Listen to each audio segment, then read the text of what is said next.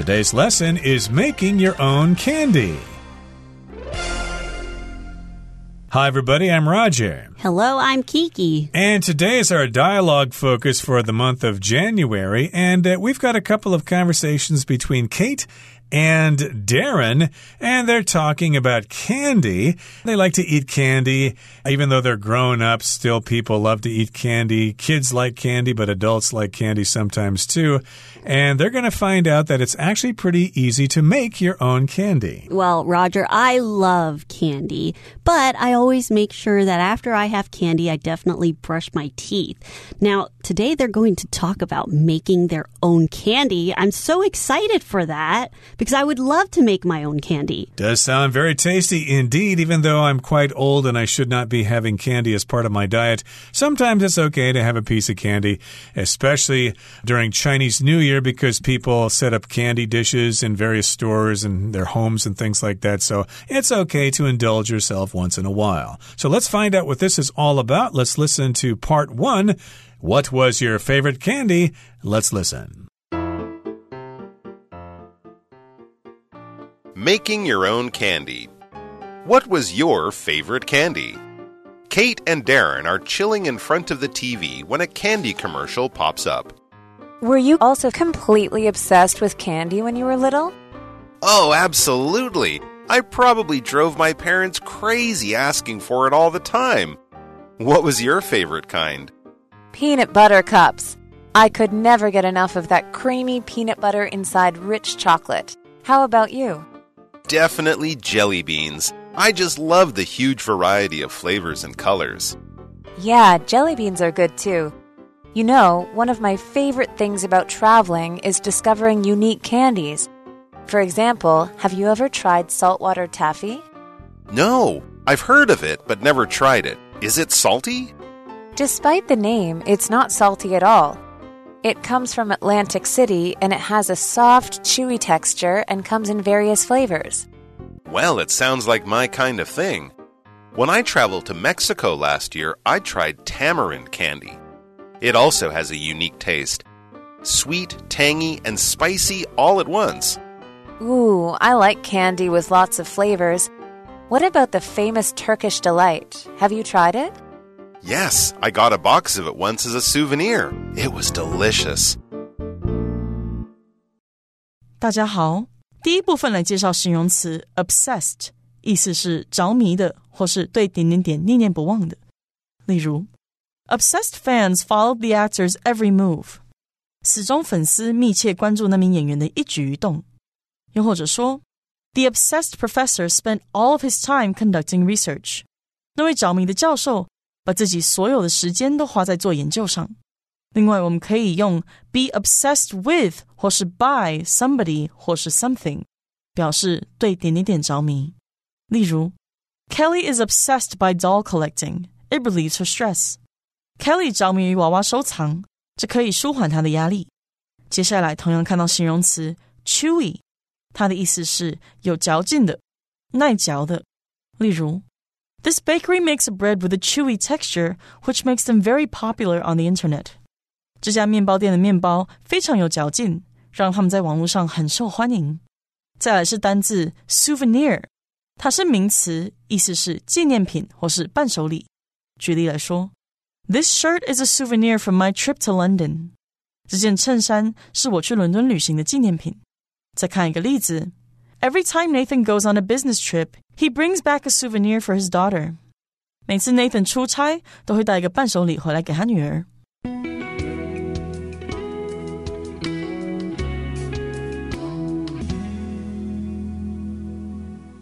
Okay, so again, the topic for today is candy. I did want to mention that candy is a non count noun, and when we talk about candy, we don't add the S to it. We don't say candies. I want to eat some candies today.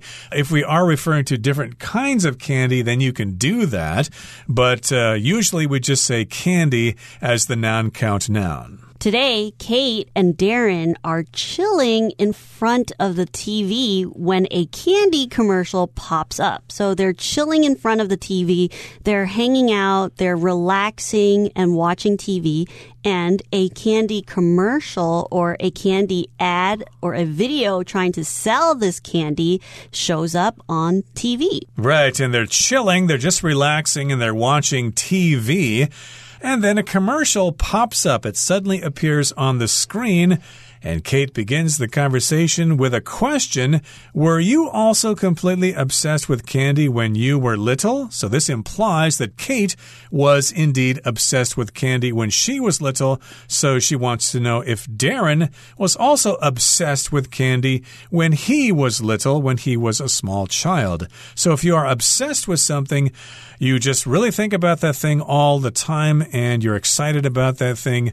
Like a friend of mine is obsessed with the New York Yankees. She's always reading news reports on the internet about them. She always watches the games. She even goes to the games. She is totally obsessed with the Yankees. Now, of course, when we use completely obsessed in a sentence, of course, we are exaggerating.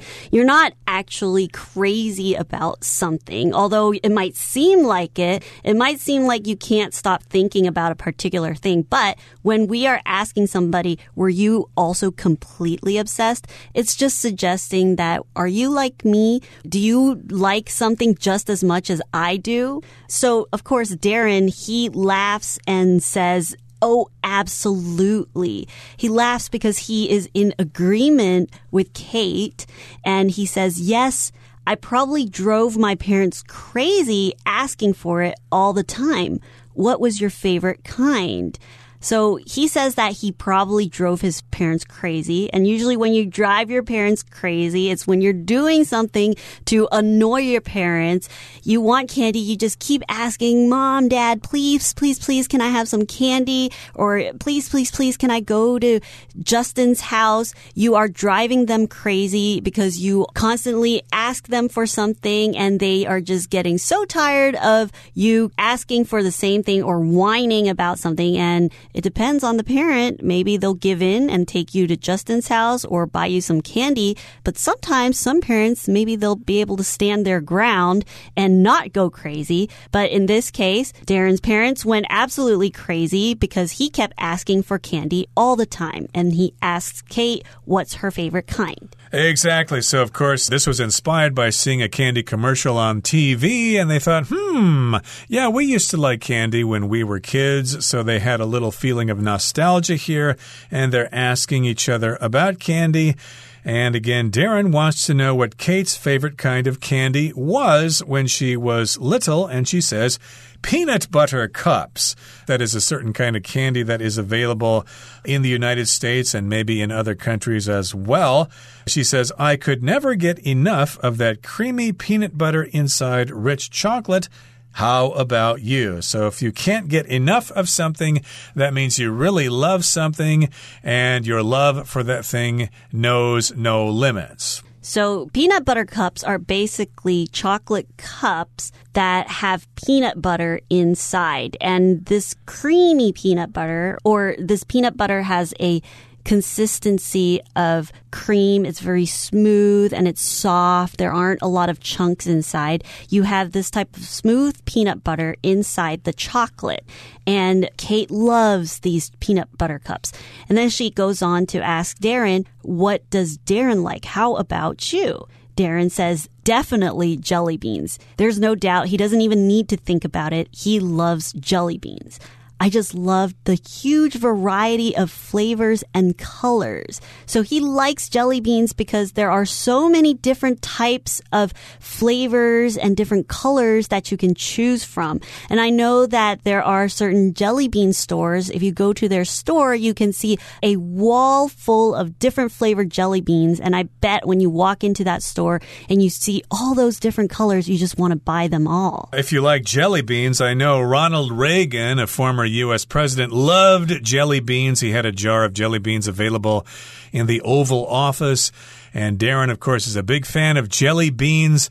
And of course, jelly beans come in a huge variety of flavors and colors. Kate goes on to say, Yeah, jelly beans are good too. Kate enjoyed jelly beans when she was little. You know, one of my favorite things about traveling is discovering unique candies. So there's the word candies with an S there. That's countable, but again, that's if you're talking about different kinds of candy. Candy in general is the non count noun. Do you like candy? Yes, I eat candy every day. For example, have you ever tried salt water taffy? I've heard of that, and I think I had it when I was a kid, but I don't really remember what it tastes like. Darren says, No, I've heard of it, but never tried it. Is it salty? So a lot of places are famous for saltwater taffy, and taffy is basically a type of candy that is pulled over and over again until it becomes kind of chewy. And usually when you eat taffy, it's really sticky. It gets stuck to your teeth and it produces a lot of saliva, but because of its flavor, it tastes really good. And there are places where they specialize in saltwater taffy. And in this case, Darren, he's heard of saltwater taffies, but he's never tasted it. He's never tried it. And he wants to know is it like its name? Is it really salty? Mm hmm, indeed. Well, Kate says, despite the name, even though it has this name, it's not salty at all. So don't expect it to be salty if you buy saltwater taffy. It's actually probably pretty sweet. And she says it comes from Atlantic City and it has a soft, chewy texture and comes in various flavors. So it has a lot of different flavors. So it's not just salt water. And in fact, it's not salty at all. It is soft and chewy. So when something is chewy, in Taiwan, we like to use the word QQ, right? When you mm. chew on something, it's bouncy. You have to chew it over and over again before you swallow it. So that's when something is chewy. And texture, of course, is the feel, the appearance, or the consistency of something. So the texture of the noodles, it was very chewy. So that's when you describe food and its texture. Yeah, it could have a soft texture, a chewy texture, a hard texture, etc. And of course, this saltwater taffy comes in various flavors. So you can choose from different flavors of saltwater taffy. And Darren says, Well, it sounds like my kind of thing. It sounds like it's something that I would enjoy. When I traveled to Mexico last year, I tried tamarind candy. It also has a unique taste sweet, tangy, and spicy all at once. So tangy means it's kind of sour, kind of sweet at the same time. And if something's spicy, well, it has spices in there. It's kind of la lada, you know, kind of hot and spicy. And that's the kind of candy you can get if you go to Mexico. Now, Kate says, Oh, I like candy with lots of flavors. What about the famous Turkish Delight? Have you tried it? And Darren says, Yes. I got a box of it once as a souvenir. It was delicious. A souvenir is something that you buy or you give someone to remember your trip someplace. You could buy souvenirs here in Taiwan and give them to your friends back home in other countries. And of course, it's very common for people to buy candy as souvenirs, especially if they travel to Japan a lot of people bring pineapple cake as souvenirs to give to their friends when they're traveling abroad. That's a good idea, yeah. Yeah. All right. That is the end of part one. What was your favorite candy? Let's listen to part two. Could we make our own candy? Soon after their earlier conversation, Kate asks Darren another question. Hey, how about we try making our own candy sometime? Sure, why not? What kind did you have in mind? Well, I was thinking nougat. I tried some once when I was visiting Taiwan, and it tastes really good. That sounds good. What type of nougat are we going for? I've heard that there are different recipes and styles. We should definitely make Taiwanese style. I prefer its chewy and slightly sticky texture. Okay, should we look up a simple Taiwanese nougat recipe online then? Actually, I already found one online and the steps seem easy. Well, then, what are we waiting for? Let's see what ingredients we need and get started. 第二部分我们看到形容词 intrigued，指的是感兴趣的或是被迷住的。例如，Willie is intrigued by the movie and he will go see it this Saturday. Willie 对这部电影很有兴趣，而他这周六就会去看它。或者，The historian is deeply intrigued by this ancient culture and has studied it for many years. 那位历史学家对这古老文明深深着迷，并对它进行了多年的研究。另外，去掉这个字的字尾 ed，改为 ing，就会得到形容词 intriguing，意思是有趣的、使人感兴趣的，或是引发好奇心的。 我们可以说，Daniel's response to my question was intriguing, so I asked him to tell me more. Daniel 对我问题的回答非常有趣，所以我叫他再跟我多说一些。又或者说，The scientist has come up with several intriguing theories about the origins of the universe. 关于宇宙起源，那位科学家提出好几个令人玩味的理论。下一个介绍单字 ingredient，它是名词，指的是烹调的原料、成分 或是要素。例如，This simple cake is made with only five ingredients. 这个简单的蛋糕只用了五种原料制成。或是 My mother says that good friends are the most important ingredients to a happy life. 我妈妈说，好朋友是快乐人生中最重要的要素。最后补充同义词 component，c o m p o n e n t component。 我们也可以用这个名词表达成分或是构成要素的意思。例如，Every food contains different components. For instance, vitamins or minerals. 每个食物都含有不同成分。例如维生素或矿物质。再看一个例子，This course has three graded components: attendance, assignments, and exams. 这堂课的评分要素由三部分组成：出缺席、作业以及考试。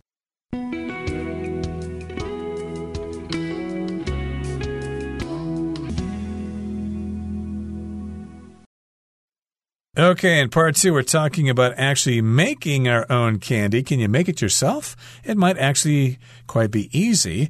And soon after their earlier conversation, Kate asks Darren another question.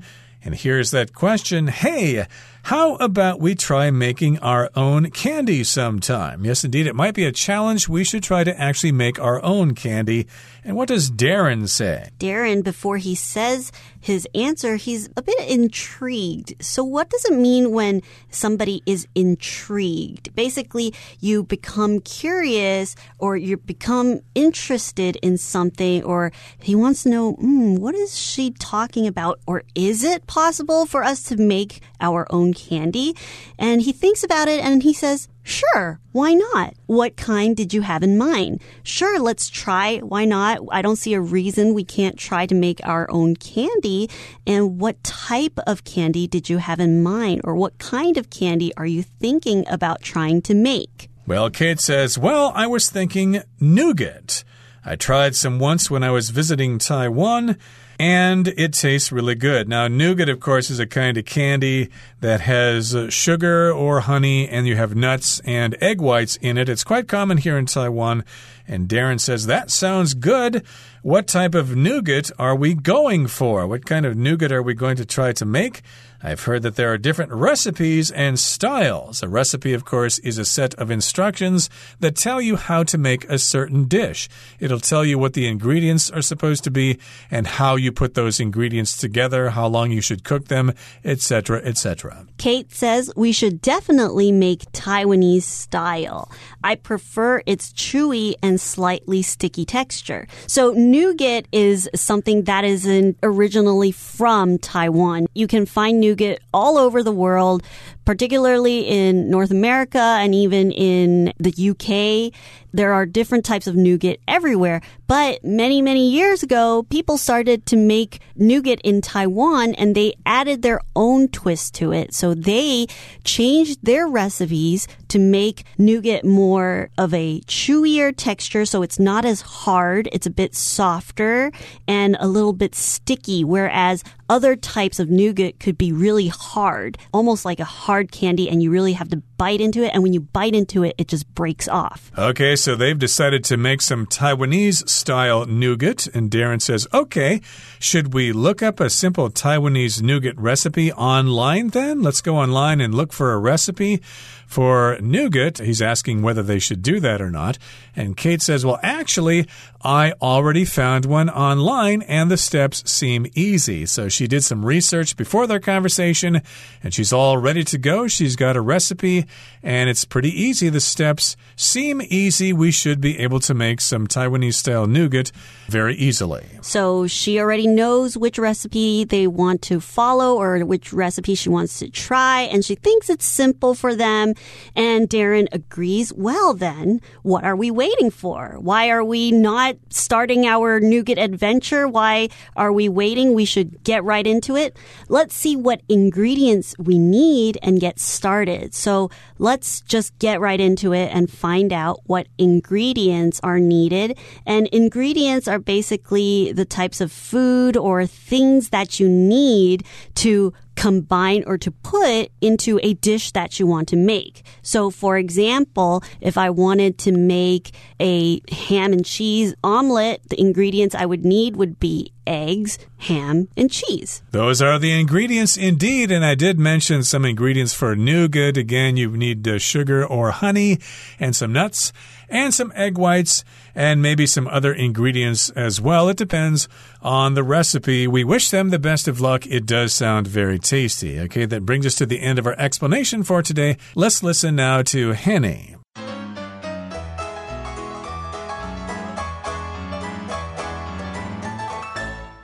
各位同学，大家好，我是 Hanny。我们来看今天的文法重点。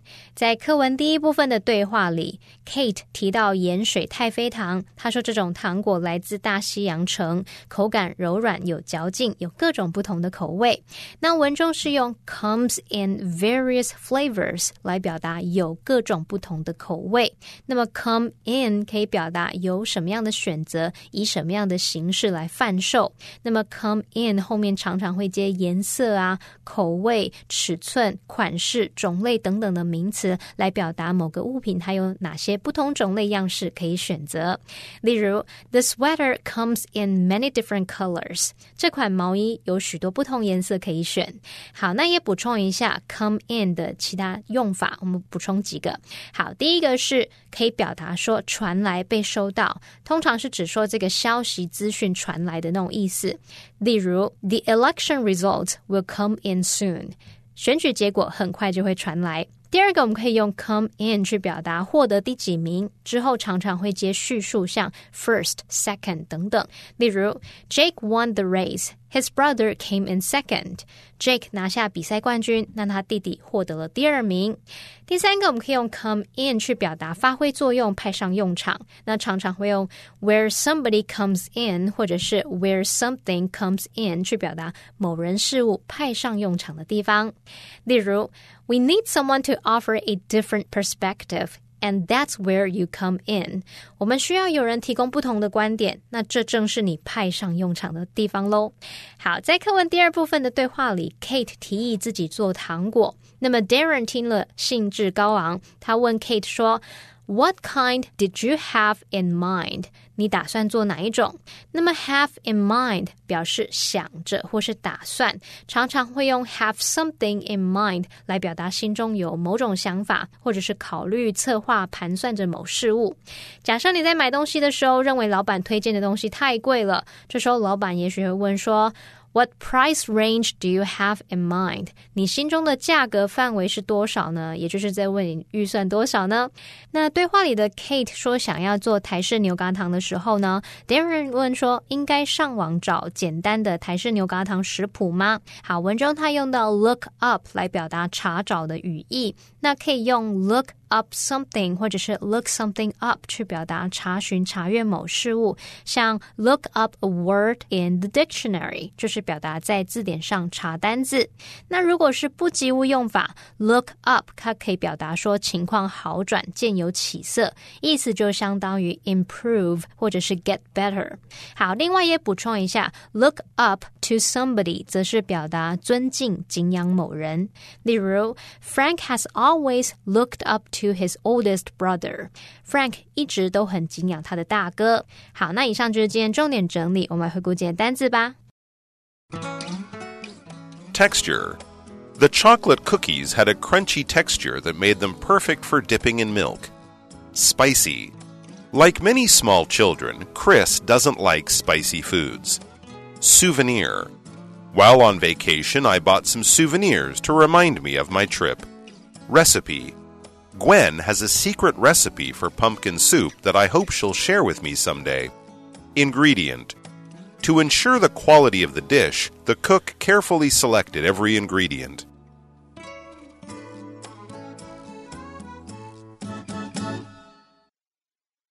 Well, everyone, today's article has come to an end, and I sure hope you enjoy reading along with us. I am Kiki. I am Roger. See you next time.